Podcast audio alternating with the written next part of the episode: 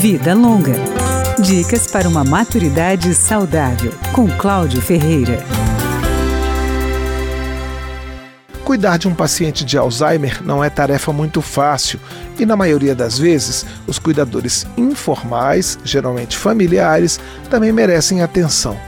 O geriatra Leandro Minoso aponta alguns caminhos para tornar esse cuidado mais fácil e mais eficiente.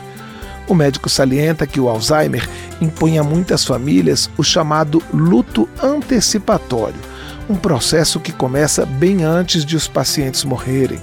Ele destaca que uma alternativa para melhorar o cuidado é que os familiares saibam exatamente como estão enfrentando a doença. Importante a gente localizar-se em que etapa do luto totalmente. Já superei a negação, aceitei que meu familiar tem Alzheimer, que eu preciso mudar minha forma de lidar com ele, preciso aprender. Fiquei com raiva, fiquei, porque logo com a minha família, porque logo agora. Essa raiva eu consigo administrar ela, ou eu despejo essa raiva no meu familiar, ou projeto ela no meu esposo, na minha esposa, nos meus irmãos ou em mim mesmo, né? E boicotando a minha saúde.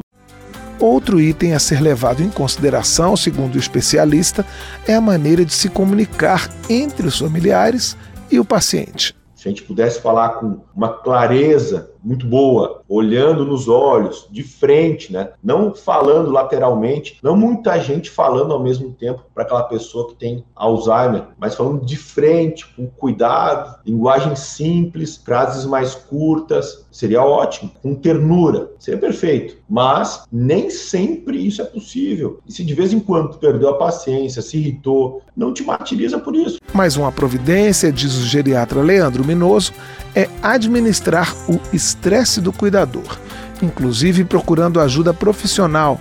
Ele alerta que 60% das pessoas que cuidam chegam a um nível forte de estresse, que é uma porta de entrada para problemas como ansiedade e depressão. Se o cuidador consegue ser feliz e ter paz, mesmo diante de uma tarefa tão pesada, o paciente também se beneficia. Vida Longa, com Cláudio Ferreira.